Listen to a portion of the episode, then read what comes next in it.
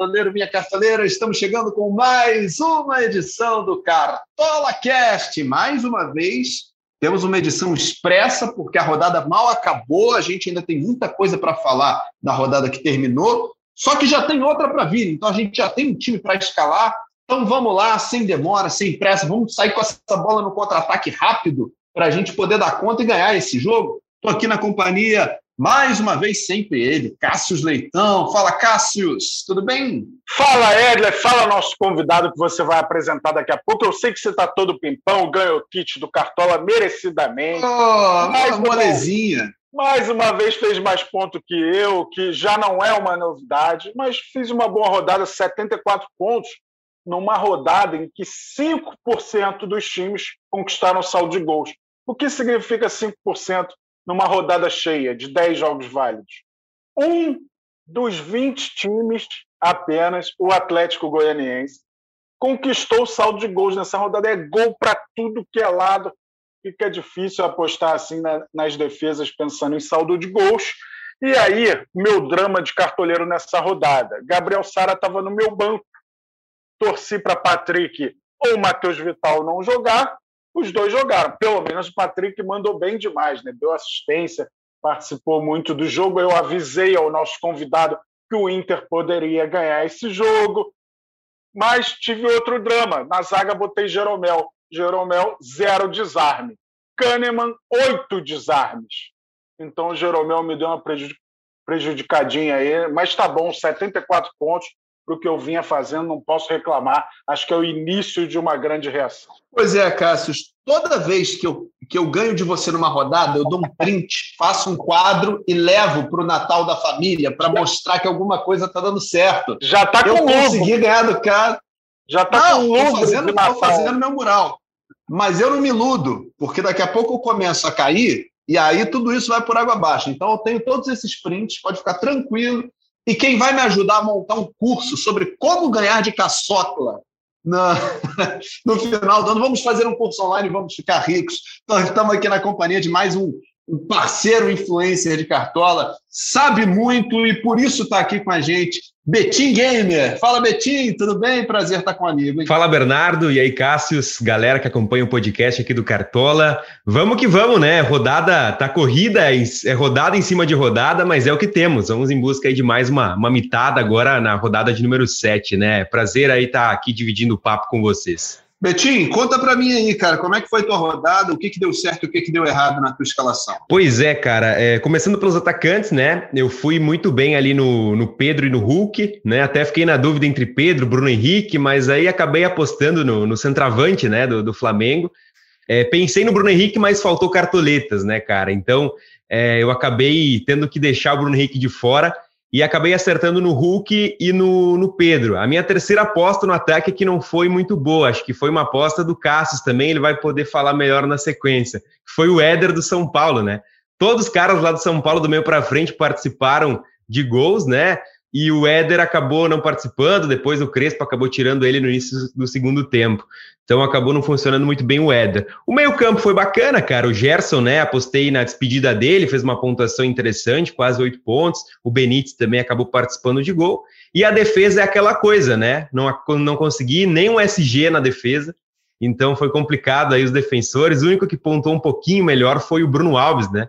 Inclusive foi o mais escalado da rodada, o zagueiro de São Paulo mas nem um SG na defesa. Uma rodada ok, cara. Fiz aí na base de 63 pontos. Deu para valorizar um pouquinho, pelo menos, né? Pois é, Betinho. Eu, eu fiz 76,94. E sem Bruno Henrique, hein? Porque eu, eu não vou mentir aqui para vocês que eu queria ter escalado Bruno Henrique. Eu deixei ele no time durante um tempinho, só para segurar enquanto eu esperava a definição entre Pedro e, e Rodrigo Muniz, né? A minha intenção não era escalar o Bruno Henrique, Troquei ele pelo Pedro, que não foi mal, né? Fez 9,4 sem fazer gol, o que é uma pontuação louvável para o Pedro. Mas, obviamente, o Bruno Henrique teria sido uma, uma opção muito melhor. Mas vou dizer aqui que eu tive alguns acertos muito importantes também. Eu escalei junto com o Pedro o Rossi, que está na seleção da rodada, e o Jô. Eu apostava que o Jô daria a volta por cima na rodada depois de uma semana cheia de, de polêmica, de conflito, de, né, de, de, de questões envolvendo o Jô e o Corinthians com a torcida. Tinha certeza que o Jô ia querer dar resposta e ele deu. Benítez do São Paulo foi muito bem também, enfim, acho que numa média eu fui bem, mesmo sem o saldo de gols. Agora, falar em seleção da rodada, Cássio, você tem aí essa escalação para a gente passar? Tenho. Só para pontuar o que o Betim falou sobre eu escalar o Éder, foi um dos meus grandes erros também. O Éder foi meu capitão. Meu ataque foi Éder, Pedro e Bruno Henrique, só que o Éder foi o capitão. Então, poderia ser perto de 100. Imagina o Bruno Henrique com a braçadeira no meu time, eu ia beirar 100 porque eu fiz 7-4 mas está valendo. Essa rodada foi tão doida que a seleção da rodada foi montada no 3-4-3. Isso porque o terceiro melhor zagueiro, somado ao quarto melhor meia, fizeram mais pontos do que os dois laterais. Então a seleção da rodada ficou sem os dois laterais. É, o sistema calcula qual a formação que mais pontuou. Foi o 3-4-3. É, vamos lá. João Paulo da Chapecoense foi o goleiro com nove pontos mesmo tomando dois gols, fez dez defesas. Olha aí, surtindo efeito a novidade das defesas aí. Zagueiros, Nathan Silva, do Atlético Goianiense, que fez gol, 10 e 40. Gabriel Lacerda, do Ceará, com 8 e 10, fez gol. E o Kahneman, que eu citei aqui, terminou com 8 pontos. Fruto desses oito desarmes, né? ele perdeu e ganhou pontos de outras formas também. Mas o Kahneman, eu, eu fico com medo de escalar o Kahneman quando enfrenta um Marinho, que é bordoada na certa, tomar um cartão. O Kahneman não é nada delicado, né? É, mas o Kahneman arrebentou, calou minha boca nessa rodada. Entre os meios, o melhor foi o Gabriel Sara, que não saiu do meu banco de reservas com 15,70. Patrick do Internacional fez 13, mandou bem, Patrick, muito obrigado. Lima do Ceará, 12,70. E aí houve um empate na quarta posição do meio, um empate Grenal. Matheus Henrique do Grêmio com 12 pontos, Maurício do Internacional com 12 pontos. No ataque, Bruno Henrique do Flamengo com 25 pontos, a maior pontuação da temporada. É curioso, tivemos seis rodadas. Três mitos do Bahia, três mitos do Flamengo até agora. Foi o Tassiano e o Gilberto duas vezes, Vitinho, Rodrigo Muniz e Bruno Henrique. 3 a 3 Bahia e Flamengo, lembrando os jogos do ano passado, né? Um foi 5 a 3, outro 4 a 3 e agora está 3 a 3 Flamengo e Bahia em mitos. No ataque, como eu disse, Bruno Henrique, o Ítalo do Bragantino, primeiro hat-trick da temporada, fez 23 e 40. E o Rossi, que estava no time do Edler, fez 14 e 60, completou o ataque. E o melhor técnico, pelo menos, eu acertei. Hernan Crespo, com 5,44, total da seleção, 157,34. Aliás, deixa eu. Diga. Eu estava falando isso aqui fora do ar com, com o Cássio. Tinha, eu não sei se você escalou o Rossi. Tinha muito tempo que eu não escalava o Rossi. E foi a primeira vez que eu escalei o Rossi e assisti o Bahia jogar enquanto eu acompanhava a pontuação do Rossi. Ele foi muito bem, né? Tá aí na seleção da rodada. Só que é desesperador assistir o Rossi enquanto você precisa da pontuação porque o Bahia aciona muito o Rossi na ponta direita. Só que, obviamente, a tendência de um jogador que é muito acionado é de errar bastante, né? E principalmente ele que é ponta, está sempre tentando cruzamento. E a zaga ontem do Atlético Paranaense estava muito bem postada, né? Para evitar da bola chegar no Gilberto, de evitar chegar lá na ponta esquerda. Então, assim, o Rossi ia, finalização defendida, 1,20. E aí, quando você ia dando F5, ia assim, ó, 1,10. 1, 09, 08, 07, porque são as tentativas do Rossi que não estão dando certo. Aí ele vai e mete um gol.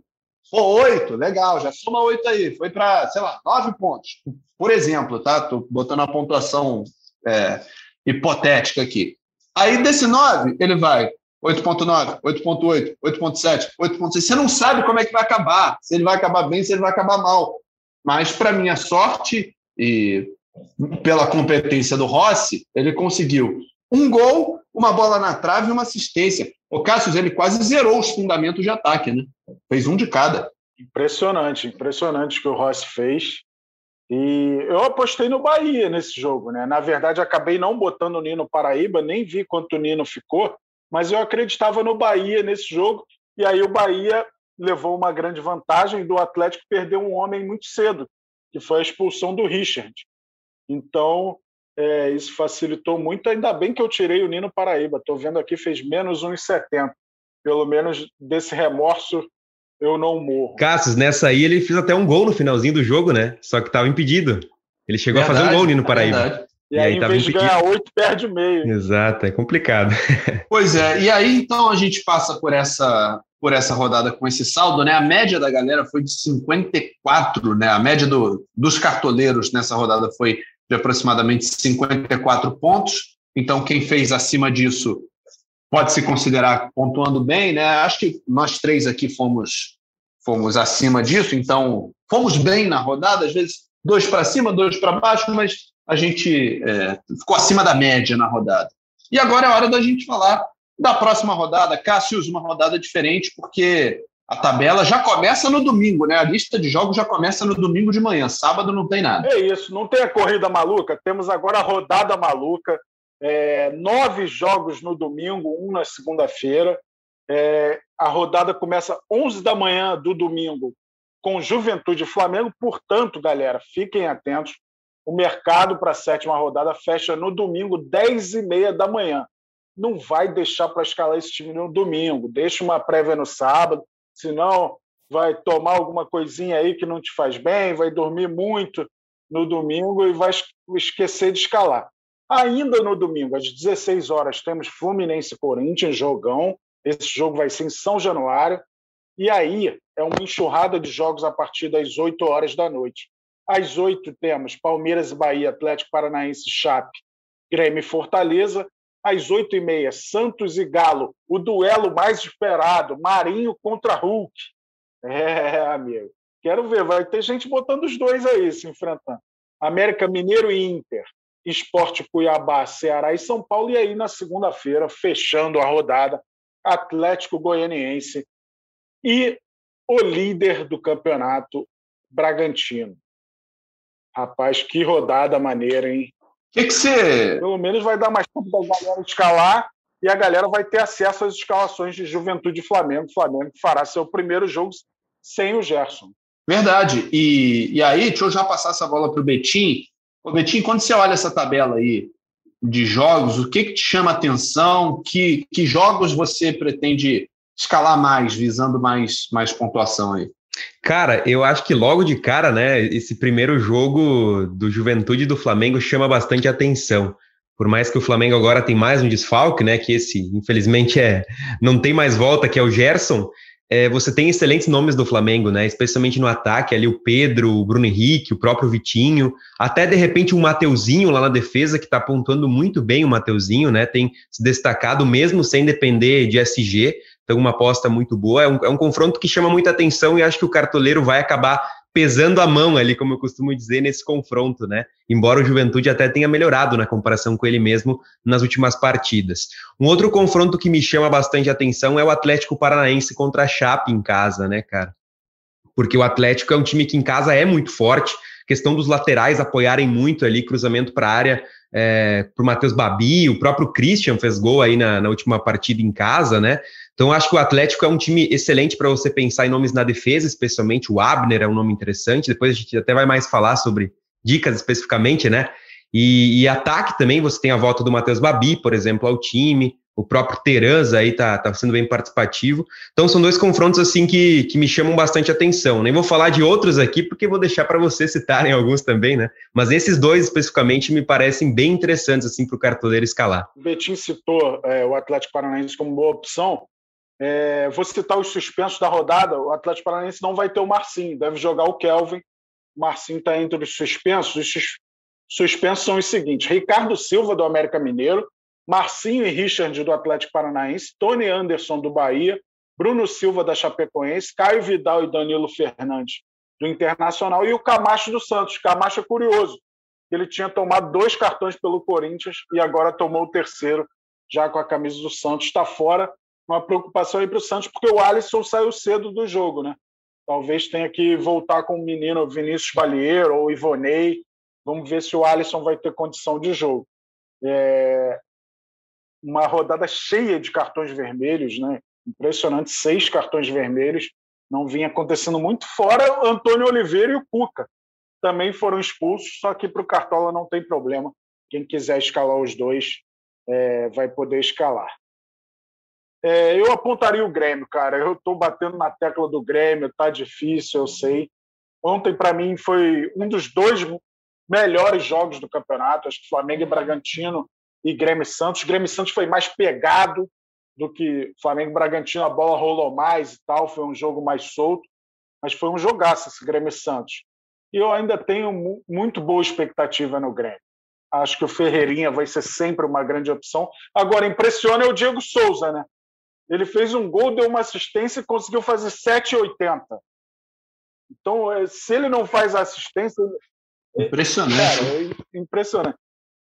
É, 7,80 com gol e assistência é, é obra de Diego Souza.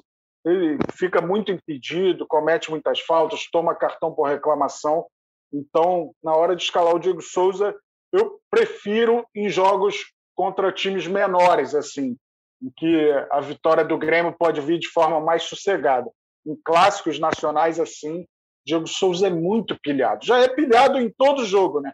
Nesses jogos, a pilha dele dura seis vezes mais, sem, sem fazer propaganda para ninguém.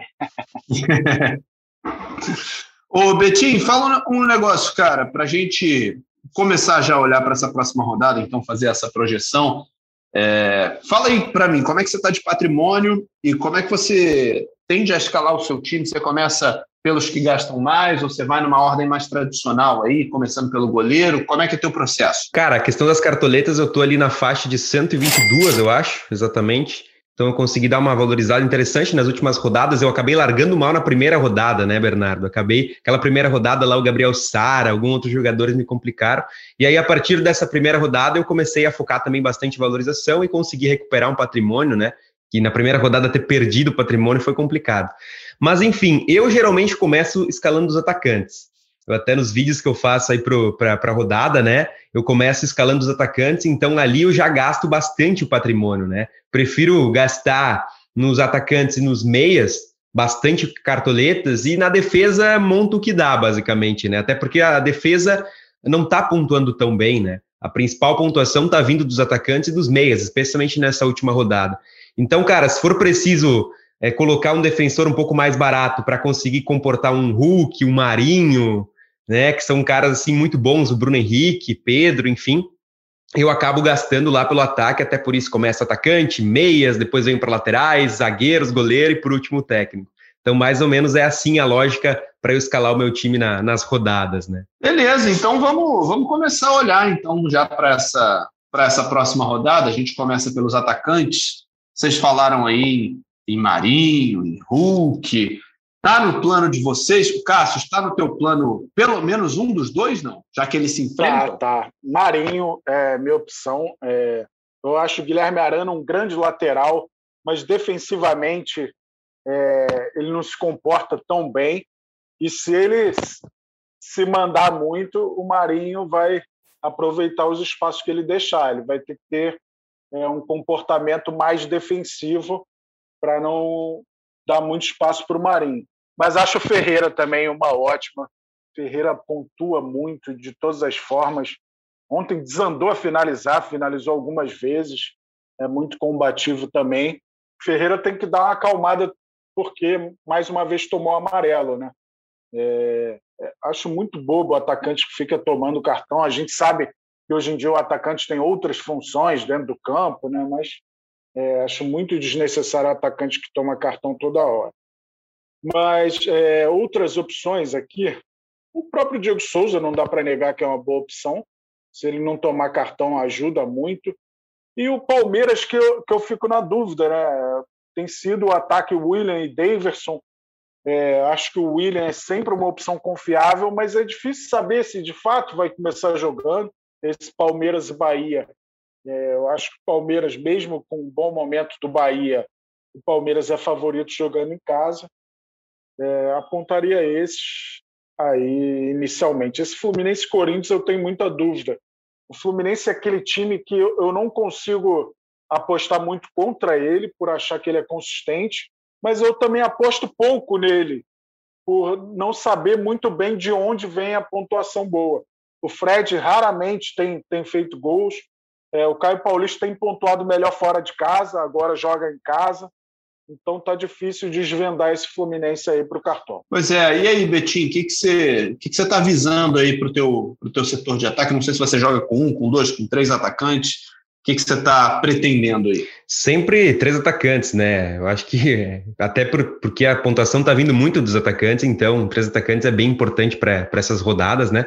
Só sobre o Marinho, né? Que o Cássio falou muito bem dele aí para essa rodada. Eu estava feliz que ele estava indo mal na, na última, cara. Eu tava torcendo para o Marinho mal, porque, pô, ele perder um pouco de preço seria interessante também, né? E acabou que lá no, no final do jogo tirou da cartola mesmo, como a gente costuma dizer, uma finalização, um minimício aleatório, como ele costuma dizer, um belo gol, e acabou que ainda levou amarelo no final, né? Senão era para ter pontuado ainda mais. Então, assim como o Cassius bem falou, já é uma excelente opção para rodada. Mas eu acho que o Cassius acabou esquecendo do talvez o principal ataque para rodada, Cassius, o Flamengo. Acho que o Pedro aí é uma das pedidas para essa rodada, até porque o Bruno Henrique está muito valorizado, né? Bruno Henrique vai ter que dar mais uma mitada aí para seguir valorizando. Então, para quem está com ainda é, querendo ganhar um pouco de cartoletas, tem que tomar cuidado aí com o Bruno Henrique. Então, acho que o Pedro acaba sendo uma pedida interessante. Uma ressalva que eu faço do Pedro é que ele parece que vai ser substituído, né? Porque o Rodrigo Muniz, por exemplo, no último jogo já entrou e acho que provavelmente possa ser substituído mais uma vez nesse jogo. Até ele ficou bem bravo na saída de campo, né? É, chutou o copo da água lá e tudo mais mas acho que é uma excelente pedida o Pedro. E eu destacaria aqui também, cara, um atacante do Inter, especialmente o Yuri Alberto, sim, sem clubismo, mas é que o Inter já jogou muito bem contra a Chapecoense. E, e, o Yuri Alberto foi muito bem nesse jogo. O Inter criou muita oportunidade, né? Tanto que o goleiro da Chapecoense imitou nas defesas, né? O goleiro João Paulo. Então eu olharia com carinho para o Yuri Alberto, porque o Diego Aguirre já tirou o Thiago Galhardo do time, né? E deixou só o Yuri lá como referência. Então, acho que pode ser uma boa aposta e barata também, apenas quatro cartoletas, né? Pode ser um cara interessante aí para quem não tem tanto patrimônio assim. O Betim, você é do interior do Rio Grande do Sul, de Passo Fundo, né? Você está em Passo Fundo agora? Não, agora eu tô aqui na casa dos meus pais, cara. Até onde chegou o kit aqui.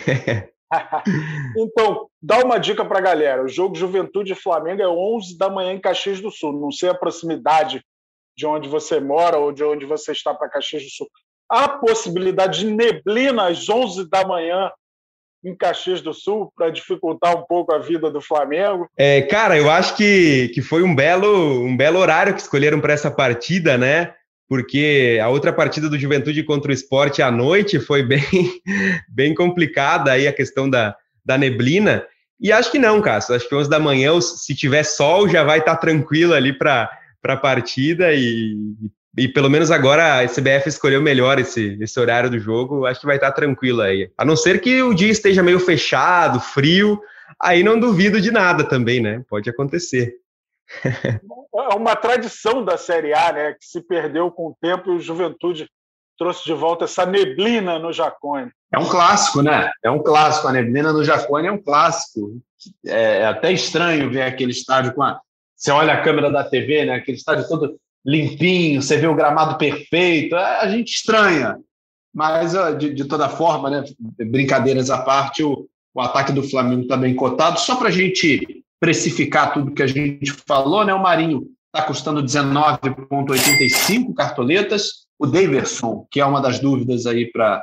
A gente não sabe, né, como o Cassius falou, qual vai ser exatamente o ataque do Palmeiras. O Daverson está seis cartoletas e 21 centavetas, o William 8 e 23 e o Pedro, citado aí pelo Betim, está custando 12 cartoletas de 81 centavetas. O Bruno Henrique valorizou, está lá em cima. Esses dois gols jogaram o preço dele para 22 cartoletas e 24 centavetas. Então, tem que ter patrimônio e tem que ter confiança para confiar numa, numa valorização, mais uma vez, do Bruno Henrique.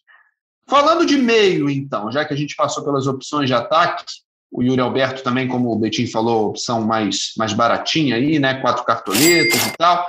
Falando um pouquinho de meio campo, é... Cássio, o que, você está pensando aí para o teu, pro teu miolo aí? Ah, então, Gustavo Scarpa e Rafael Veiga. Estou pensando em dobrar, tem pontuado muito, principalmente o Scarpa. É... o Rafael Veiga tem a adição do pênalti, que ele é o cobrador oficial. Não tem tido pênalti né, nos últimos jogos para o Palmeiras mas se tiver, provavelmente ele que vai bater. É, outras opções, acho que o, o, Patrick deu uma recuperada aí, né? No, no ânimo da, da galera em relação a ele. Tem um confronto que eu acho é, de um naipe parecido com esse, é, Chape Inter, esse América Inter é um cenário parecido, um jogo fora de casa, onde o Inter tem a obrigação de, de buscar três pontos. Então, vejo o Patrick como mais uma boa opção aí. É, pensando em outros nomes aqui, é... cara, o Pirani tem, tem jogado bem do Santos, mas é, é uma opção mais incerta. O Jean, próprio Jean Mota tem volta e meia pontuado bem. É, o Marcos Guilherme, infelizmente, é atacante no Cartola, né? mas é outro que começou pontuando muito bem no Santos. É, mas vejo principalmente a dupla do Palmeiras e, de repente, um Fernando Sobral, um Raul, para pensar em desarmes. É, o Cássio já fez uma boa apresentação aí dos meias, né? falou de muitas boas opções. Eu acho legal essa opção que ele falou por último aí do Raul, porque eu sei que tem uma galera cartoleira que gosta de abranger todos os dias, né, do Cartola. E tem esse jogo isolado na segunda-feira, então é um jogador que geralmente faz uma pontuação regular com desarmes e pode ser uma peça interessante num confronto que eu tô curioso para assistir, Atlético Goianiense e Bragantino, né? Dois times que estão indo muito bem nesse início de brasileiro. Você pega o Bragantino, um time muito forte ofensivamente, e o Atlético Goianiense se defendendo muito bem. Até eu acho que hoje é uma das melhores defesas, né? Do, do, campeonato, assim, muito sólido defensivamente, pegou um Fluminense que vinha marcando gols em praticamente todos os times, conseguiu também é, praticamente não sofrer defensivamente, então é um time muito bom.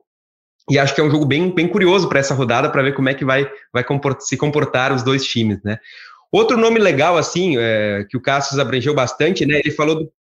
Só para dizer, só para dizer, melhor defesa do campeonato mesmo, com dois gols sofridos é, olha aí. Goianiense. E só para falar de um outro nome que eu acho uma boa, o Cássio falou do Patrick, até, né? Eu até falei na, no nosso preliminar cartoleira no Discord que o Patrick não estava jogando muito bem, né, Cássio? E para ver como um técnico muda tudo às vezes, né? Já chegou o Diego Aguirre, o Inter já parece mais um time intenso, mudou da água para o vinho, assim, basicamente, a atuação. Mas, enfim, um nome interessante também do Inter, falando sobre esse jogo contra o América, eu acho que é o Edenilson, né? Embora ele esteja caro, está custando 18 cartoletas, é o cobrador de pênalti. Vale destacar que ainda não perdeu pênaltis pelo Inter, né? Então tem cobrado com uma excelência, assim, impressionante o Edenilson. Pode ser um nome interessante até por estar desvalorizado, né? Para quem quiser gastar um pouco mais o Edenilson. Eu gosto também é, da opção dos meias do Atlético Paranaense para essa rodada. O Christian impressiona as boas pontuações dele, né? Na última rodada fez mais uma excelente pontuação com desarmes, teve mais uma finalização na trave nessa partida. Então acho um nome bem interessante e claro, o Terans, né, que tem assumido essa posição de meia, dá para dizer assim, de armador do time do Atlético Paranaense, né, na, na, na, ausência aí do, do Jadson, por exemplo, ele tem assumido a titularidade e já tem duas assistências e um gol no campeonato. O Terans, para quem não lembra, aquele ex-Atlético Mineiro, né? Então, um nome que já figurou aí no Cartola FC em anos anteriores. Então, também pode ser uma, uma aposta interessante para a rodada contra a Chapecoense. Um adendo sobre esse confronto de segunda-feira, Hélio. A gente não falou do Arthur no ataque, que vem numa média espetacular, e é o confronto da melhor defesa contra o melhor ataque, né? Então, alguém vai se manter nesse nível espetacular aí. O Bragantino já fez 16 gols e tomou nove. Os jogos do Atlético Goianiense são mais econômicos. O Atlético Goianiense fez cinco e tomou dois. Então, será que vai, vai ser uma partida de muitos gols, como todas do Bragantino, ou de poucos gols, como todas do, do Atlético Goianiense? Então, um confronto de estilos aí. Pois é, e eu vou querer ver daqui a pouquinho, quando a gente falar em lateral e zagas, se alguém vai falar em Natanael, se alguém vai falar em Éder e Gil, é, é, no Éder, né? O Gilvan já saiu, tá no Botafogo. Vai falar em Éder. Vamos ver se alguém vai apostar nessa defesa do Goianiense para essa rodada. O último nome que eu queria botar nessa lista aí, que eu acho que pode, pode dar bom na rodada, é o Lima, do Ceará. É, ele tem, em quatro jogos, ele fez dois gols e seis desarmes. Né? Cometeu seis faltas, tudo bem, mas ele vem numa crescente. A média de pontuação dele é 7,85.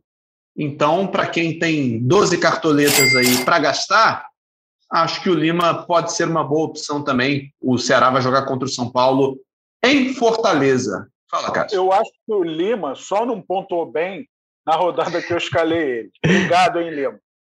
Tem sido decisivo, né? A questão da bola parada passa tudo por ele ali no, no Ceará.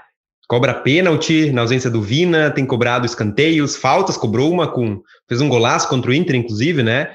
Então é um nome bem interessante mesmo. Às vezes a gente olha muito no Sobral pelos desarmes, mas o Lima, por um cara mais ofensivo, assim, longe da comparação, mas está fazendo a, a, as vias divinas do último Cartola, né? Tá meio que assumindo assim esse protagonismo da bola parada e tudo mais. Então é um nome bem interessante mesmo, bem levantado aí pelo Bernardo. Pois é. E aí, agora eu quero saber, laterais. Betim, que opções você indica então para essa, já pensando também, se for o teu caso, né, em, em saldo de gols, em pontuação alta de defensores, quem são os laterais que você olha com bons olhos É, eu acho que o, um dos principais laterais para a rodada, assim, pelo potencial de um possível SG, tá participativo muito, tá participando muito ofensivamente também, né? É o Abner Vinícius do, do Atlético Paranaense. É um jogador que não desarma tanto, mas a questão da, da, da, participação ofensiva dele chama muita atenção, especialmente na arena da Baixada, né? É um jogador que apoia muito ali pelo lado esquerdo, então acho que é um nome bem interessante para essa rodada, pensando nesses potenciais, né? De não tomar gol, de alguma assistência, quem sabe alguns desarmes, é uma das principais pedidas aí para a rodada. E eu destacaria, claro, como já tinha falado lá nos confrontos, o Mateuzinho do, do Flamengo, né? Acho que é um jogador também imprescindível para essa rodada, por conta das boas pontuações que ele tem feito. Já tem 12 desarmes em três jogos e uma assistência. Quase fez gol, inclusive, contra, contra o Fortaleza agora, né? O Benevenuto salvou lá com o peito em cima da linha. Então é um jogador que tem surpreendido, me surpreendido também, porque está jogando bem além da pontuação no Cartola, né? Tem jogado bem o Mateuzinho, apoiado muito ali pelo lado direito. Acho que é um nome bem interessante para essa rodada. E bom, vou deixar alguns para vocês também, né? Mas quero falar do Natanael, porque o Natanael, para quem viu os últimos jogos do Atlético Goianiense, ele teve duas chances claríssimas de gol, né? Duas bolas na trave, uma contra Atlético Paranaense uma bem parecida contra o Fluminense. Então é um jogador que é lateral no Cartola, mas joga quase como um atacante ali, se não dá para considerar um atacante do time do Atlético Goianiense, né? Então, eu acho que é um nome legal. Não sei se dá para apostar tanto no SG, fica a incógnita desse confronto contra um dos melhores ataques, que é o Bragantino, né? É um jogo bem legal que eu quero acompanhar. E o que pesa contra o Nathanael é o preço também, né? 16 cartoletas é salgado, porque você já pensa que vai escalar o Marinho, vai escalar de repente um Hulk, um Pedro, e aí não sei se vai sobrar tantas cartoletas assim, 16, por exemplo, para escalar o Nathanael. Pois é, o lateral mais caro do jogo, né? O Nathanael, 16 e 26, seguido pelo seu adversário, que será o Aderlan, está custando 12,85. E outros dois laterais do, do Goianiense aparecem na lista dos mais caros, né? Três dos quatro mais caros são do Atlético Goianiense. O Dudu custando 12,84 e o Igor Cariús custando 12,70. Se a seleção da rodada tivesse laterais, ela foi formada no 3-4-3, os laterais seriam Natanael e Igor Cariús. Afinal, eles fazem parte do único time e não tomou gol na rodada, isso ajudou muito a pontuação deles. Mas eu vou indicar alguém que vai confrontar o Natanael, que é o Aderlan, você falou aí. Ele está 12,85, está muito desvalorizado. É, ele tem 23 desarmes em seis partidas, já fez dois gols. Então, um cara muito ativo ofensivamente e também é aquele lateral que dá muito bote. Às vezes isso custa, já cometeu oito faltas, tem dois cartões amarelos mas o Aderlan é um cara muito forte no cartola. Outro nome, o Zé Gabriel sentiu, jogou meio que de lateral direito, e é possível que o Heitor volte para a direita. Eu acho que o Heitor voltando para a direita pode ser uma grande opção aí. É, é, no Internacional ele tem média de 4,38. O América Mineiro não tem feito muitos gols, então pensar num SG não é algo impossível tem 16 desarmes em cinco jogos, o Heitor. Então, uma opção mais barata está 6,60. Acho interessante aí pensar no Heitor. Tem o Kelvin também, o outro lateral, né? Tá barato também, o outro lateral do Atlético Paranaense.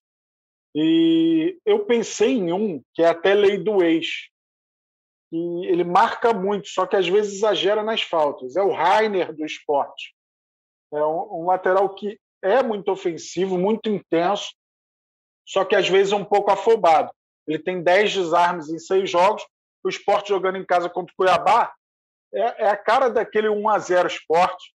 É... Mas vamos ver, né? O Cuiabá jogou muito bem contra o São Paulo. Foi um confronto muito duro, com destaque para o Rafael Gava, né? Que fez um gol e uma assistência. Mas acho que é um jogo aí também, de repente, para pensar no SG do esporte Eu botei, a gente vai falar de zagueiro daqui a pouco, Iago Maidana no meu time. É a redenção de Iago Maidana, não é possível. Ele já, já cometeu pênalti maluco, fez gol contra na última rodada. Eu botei Iago Maidana no meu time. Mas quem que você cita aí também, Edler, de, de laterais? Esgotamos? É, eu acho que esgotamos. A minha prévia aqui está com o Mateuzinho e com Abner Vinícius, né? Acho que a gente já falou dos dois. Mateuzinho custando 7 cartoletas de 19, é um ótimo preço. Abner Vinícius um pouquinho mais caro, 10,45. Então, já que a gente falou os principais aí, vamos direto para a zaga. O Betim, Iago Maidana, duas rodadas atrás, jogou vôlei no jogo contra o Grêmio, né? Foi ali, fez um, um bloqueio ali de mão direita e tal, cometeu o pênalti. Fortaleza. Fortaleza. Foi, foi com Fortaleza? Foi contra Fortaleza, perfeito. Aí, ontem, contra o Corinthians, estamos gravando esse podcast aqui na sexta-feira, tá? Para quem está escutando depois, só para você entender. Contra o Corinthians, Maidana gol contra. Ele está custando duas cartoletas de 89. Tá tentador. Para mim, não, cara. eu confesso, não?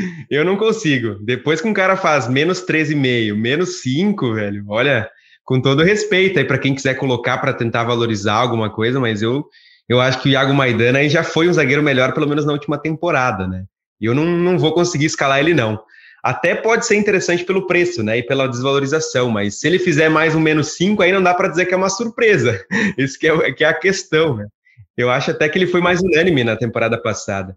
De repente, pelo pênalti, né? Não sei se o Thiago Neves vai voltar para o time titular, mas se tiver um pênalti, é. de repente é o Maidana que bate. Eu não sei até se o André, de repente, não pega a bola, cara. Eu fico com essa dúvida, né? Porque eu acho que o Iago Maidana já foi mais unânime do que, do que, do que é agora. Mas, enfim, eu acho que as boas opções na zaga. Zaga tá difícil de, de destacar, né? Os, os, zagueiros estão pontando muito abaixo. Até surpreendeu muito a pontuação do Bruno Alves na última.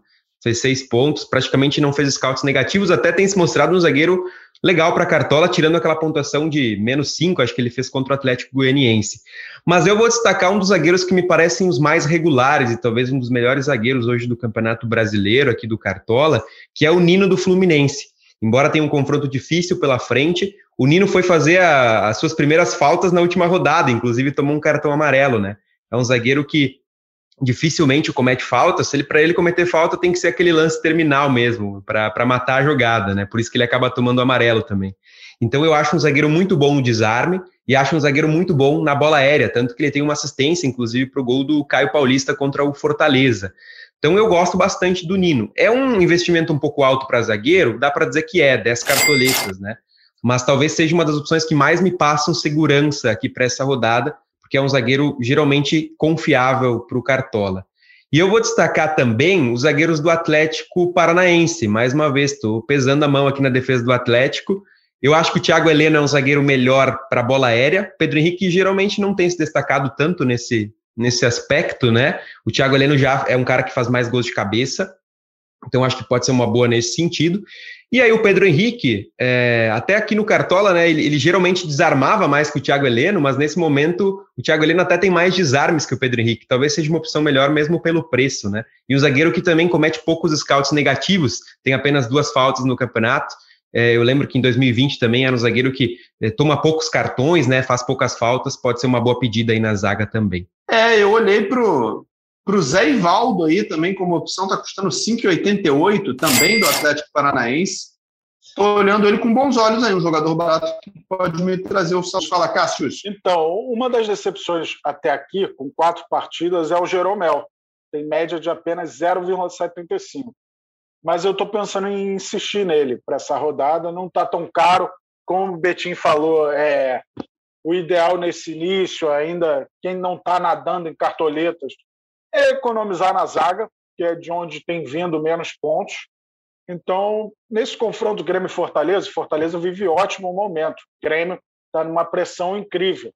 Mas eu vejo mais potencial de onde tirar do Grêmio, do lado do Grêmio. E não duvido o Grêmio vencer de 1 a 0, 2 a 0, de repente garantir o saldo de gols. Eu sei que está difícil conseguir isso contra o Fortaleza, mas é, vou apostar no Jeromel novamente, de repente o Kahneman, né? Está um pouco mais caro, o Jeromel está 6,46 e aí o Kahneman está 8,62 e está valorizado. Jeromel ainda tem maior chance de valorização. Outra opção foi um cara que decepcionou muita gente na última na rodada anterior e foi bem nessa rodada. O Palmeiras tomou três gols, mesmo assim ele fez 4,90. Foi o Renan.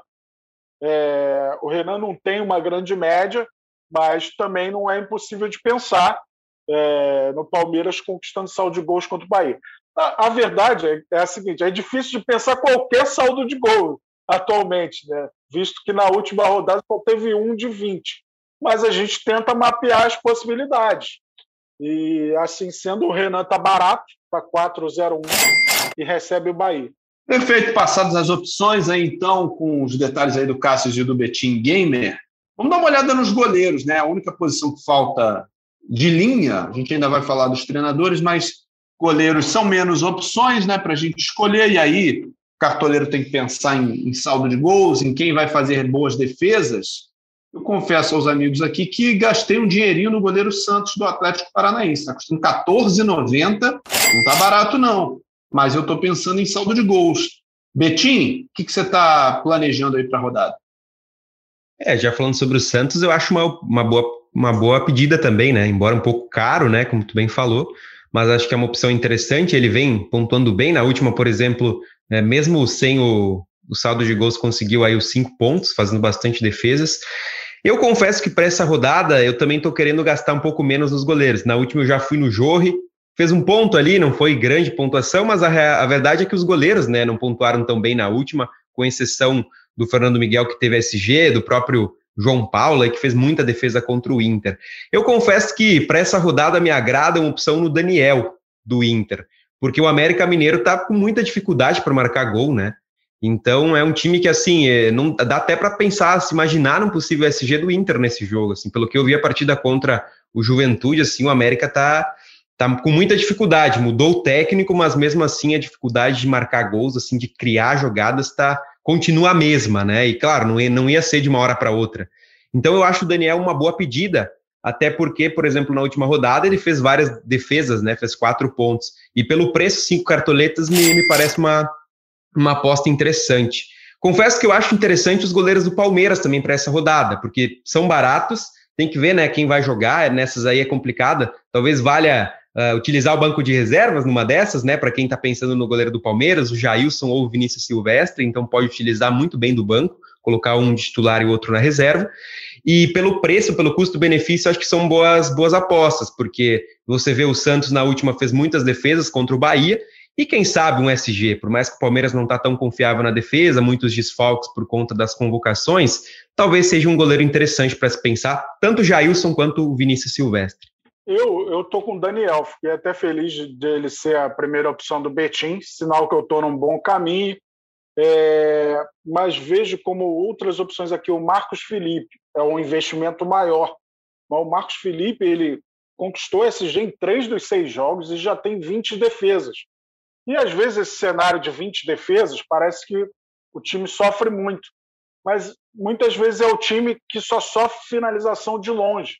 Isso facilita as defesas. Então a chance de tomar gol diminui. O Fluminense, de certa forma, tem uma defesa consistente. O Corinthians não é aquele time muito goleador atualmente, ainda mais jogando fora de casa. Pelo que eu tenho visto do Silvinho, a postura não vai ser de muita ousadia. Então vejo o Marcos Felipe do Fluminense como boa opção. Ele que tomou quatro gols em seis partidas, está é, tá muito bem no Cartola FC, uma boa média. Uma outra opção seria o Maílson, do esporte. Os jogos na Ilha do Retiro não têm tido muitos gols. É, não sei se muitas vezes culpa do gramado, né, que é, dificultam um melhor espetáculo. Mas vejo o Maílson. O esporte é sempre duro de roer é, lá na Ilha do Retiro. E vamos ver, né? A postura do Cuiabá foi muito boa contra o São Paulo. Jogou o jogo. Mas pode ser que o Maílson é, esteja entre as boas opções aí para os goleiros da rodada. Pois é, o Maílson está custando quatro cartoletas e 47, né? Também está nessa faixa bem, bem baratinha de apostas e vai jogar contra esse Cuiabá, que a gente ainda não entendeu né, para onde vai esse time do Cuiabá. qual é a desse time do Cuiabá, onde vai brigar na tabela, se vai bem, se vai mal, vai lutar contra o rebaixamento, vai ficar ali brigando por, por Sul-Americana. A gente espera mais algumas rodadas para entender qual é a do, do, do Dourado, né? Seguinte, falamos então nos goleiros, vamos passar logo para o pro professor, então. Técnicos para essa rodada, lembrando que a gente provavelmente já vai, vai ter gastado boas cartoletas aí do meio para frente. Quem apostou em, em, goleiro caro, em zagueiro caro, também já não tem tanto saldo assim, né? Uma rodada que não é muito fácil de escalar. Então, técnicos, deixa eu começar pelo Cássio dessa vez. Fala, Cássio. Então, técnico a gente tenta sempre pensar naquele que tem probabilidade de ganhar e sem tomar gol.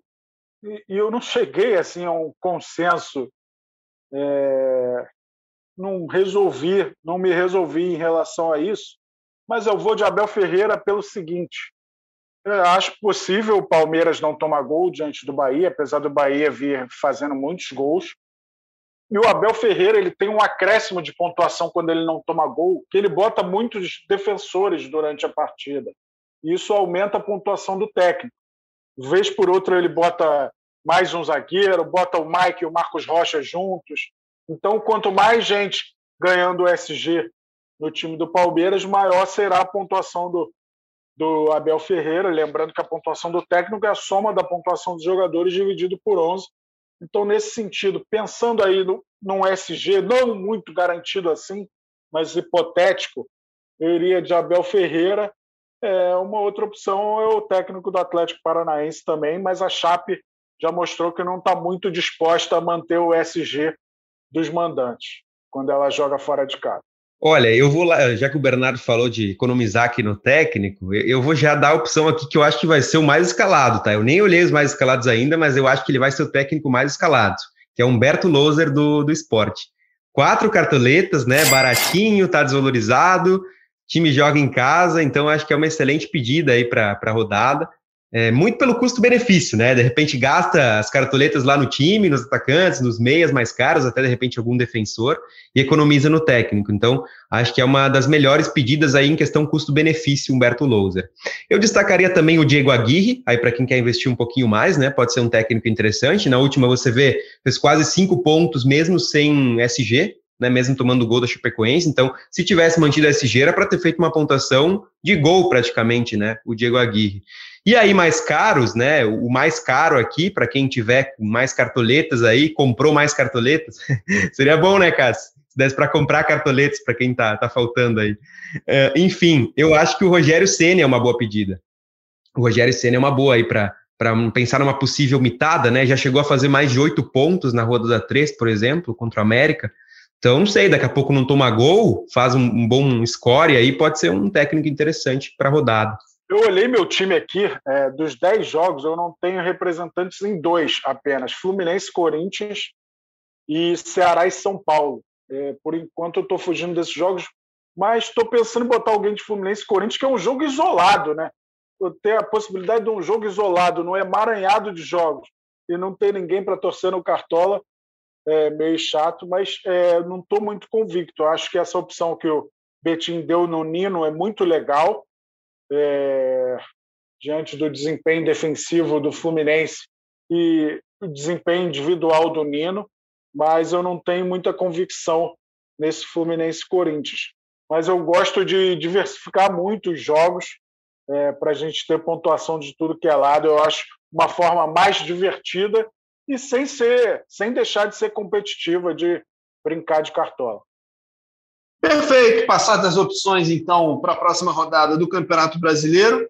Cássio, vamos lembrar que a rodada fecha, o mercado fecha domingo às 10h30, é isso? Exatamente, 10h30 da manhã do domingo, fecha o mercado para a sétima rodada. Domingo é 27 de junho, hein, galera? Fica ligado, 10h30 da manhã vai fechar o mercado horário totalmente diferente do habitual. Então, faça o seguinte: escale o seu time até sábado, para não dar aquela zebra do despertador não tocar.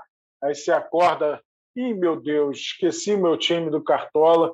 Então, faz esse favor. Já agora, ouviu a gente aqui, Cássio Leitão, Betim Gamer e Bernardo Ed, já monta o seu time para ter uma garantia é, de time escalado para essa rodada. e vai olhando de acordo com as informações, fazendo as possíveis mexidas. Eu montei o meu time inicial e gostei dele. Estou pensando em não mudar, mas eu duvido muito que isso aconteça. Pois é, desses todos aí que a gente falou, a gente tem que olhar para os capitães, né?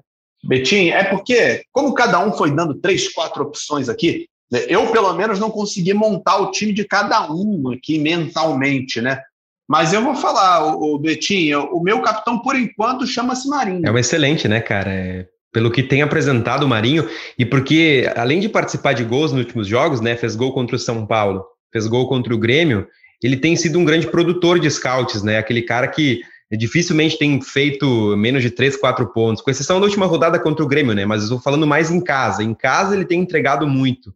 E é uma pedida é, excelente para capitão, embora tenha um jogo difícil, né? Não dá para dizer que é um jogo fácil pela frente, mesmo o Atlético cheio de desfalques, é um time forte. Eu, particularmente, gosto também do Pedro para essa rodada de capitão. Acho que é uma boa pedida. Fico com esse receio, assim, de ser substituído no segundo tempo para a entrada do Muniz. Eu gosto de colocar jogadores que jogam os 90 minutos, até, até na última eu fiquei em dúvida entre o Pedro e o Hulk, mas eu pensei, pô, o Pedro voltando de Covid, e o Hulk, pô, é o cara do Atlético, acabei indo com o Hulk, né? Jogou os 90, pelo menos. Até, não sei, a gente não falou muito do Hulk, né? Mas poderia ser um outro nome interessante. Eu acho que para essa rodada, talvez Santos e Atlético seja um jogo de gols, né? Então você tem ali o Hulk como uma excelente opção. Mas me parece que por essa primeira eh, olhada assim nos capitães, eu fico também com o Marinho ou com o Pedro aí, como uma das melhores opções nesse momento. Eu tô de Marinho no meu time. É... Eu fiquei impressionado com uma situação do Hulk a bola vai na área, é certo que ele vai encostar na bola para finalizar. Ele ganha todos, é muito forte, né? A gente sabe. É, ele não conseguiu ser certeiro nas cabeçadas, mas saiu da cabeça dele o, o gol do Gabriel, né? Um desvio dele. Impressionante como no jogo aéreo ele é forte. Eu, eu nem lembrava dessa capacidade dele. É óbvio que é uma outra proporção, né? Enfrentar zagueiros russos como ele enfrentava, depois acabou indo para a China, mas é, ele usa muito bem essa força para conseguir é, cabecear no jogo aéreo. Então, se a bola for na área é, para ele finalizar, possivelmente ele consegue alguma, alguma finalização, nem que seja para fora, defendida, às vezes até um desvio que se torna uma assistência. Então, o Hulk já, já se consolidou como um jogador valiosíssimo no Cartola, assim como o Marinho sempre foi é, principalmente nos tempos de vitória, né? E agora desde que chegou ao Santos. Diga lá, Betinho. É, e só para complementar né, essa questão do Hulk, porque eu me parece que durante a partida ele acaba se poupando muito também, né? Ele não é aquele cara que está toda hora correndo, então é, é aquele jogador que dificilmente vai ser poupado de algum jogo e dificilmente vai ser substituído, né? Pela importância dele. Então ele acaba se poupando mesmo durante a partida ali e é um jogador que para o carto, cartoleiro que é muito fominha, como eu costumo dizer, né? Gosta de ter o jogador lá jogando os 90 minutos. O Hulk vai ser um dos poucos, talvez, atacantes que vão estar tá toda hora ali jogando a partida toda, né? Aliás, que voltem logo as três substituições, né? Imagina quantas pontuações a mais a gente teria né? sem essas duas substituições extras aí. Mas que volte logo o público no estádio, a vida volte ao normal o quanto antes a gente torce muito. Perfeito. Betim, muito obrigado, cara. Muito legal a tua participação aqui. É, você e os influencers que têm participado com a gente, sempre acrescentando pontos de vista diferentes, novos jeitos de, de olhar para o game, sempre de forma muito construtiva, né? Vocês têm é, proposto coisas muito legais, você não foi diferente. Sejam, é, mais uma vez, é, é, muito bem-vindo aqui, a casa é sua. Espero, esperamos contar com você para as próximas edições e, e obrigado. Boa sorte, bom jogo para você. É isso aí. Eu que agradeço o convite, né, a confiança também. Fico muito feliz em representar os cartoleiros, né? Até eu digo sempre uh, gratidão por cada um que me acompanha, que confia no meu trabalho. Estou aí para tentar ajudar os cartoleiros também, né? Já faço esse trabalho desde 2015, então já é um tempinho aí de, de estrada, né? E agradecer a oportunidade, sempre que precisar, estou aí para ajudar também e desejar a todos uma excelente rodada. Caçocla, valeu, hein? Até a próxima, amigo. Terça-feira tem mais. Valeu, Edler, valeu, Betim, sempre abrilhantando o nosso papo aqui. É gostoso demais falar de cartola, né, Bernardo Edler? Então, aquele. Muito. Aquele último recado, galera, pelo amor de Deus, não esquece, o mercado fecha só no domingo, 10 e meia da manhã. monta logo esse time e vai fazendo mudanças necessárias. Não vai deixar para depois. Escala logo o seu time para não dar mole para os adversários. Grande abraço, saudações cartolheiras. Bom fim de semana a todos. Obrigado, Caçocla. Mais uma vez, então, eu estendo aqui os agradecimentos aos nossos editores, né, a Juliana Sal, Bruno Palamin, ao nosso coordenador Rafael Barros e ao nosso gerente André Amaral. A gente fica por aqui. Terça-feira tem mais, falando da rodada e já projetando o que vem por aí. Um abraço, até a próxima, valeu.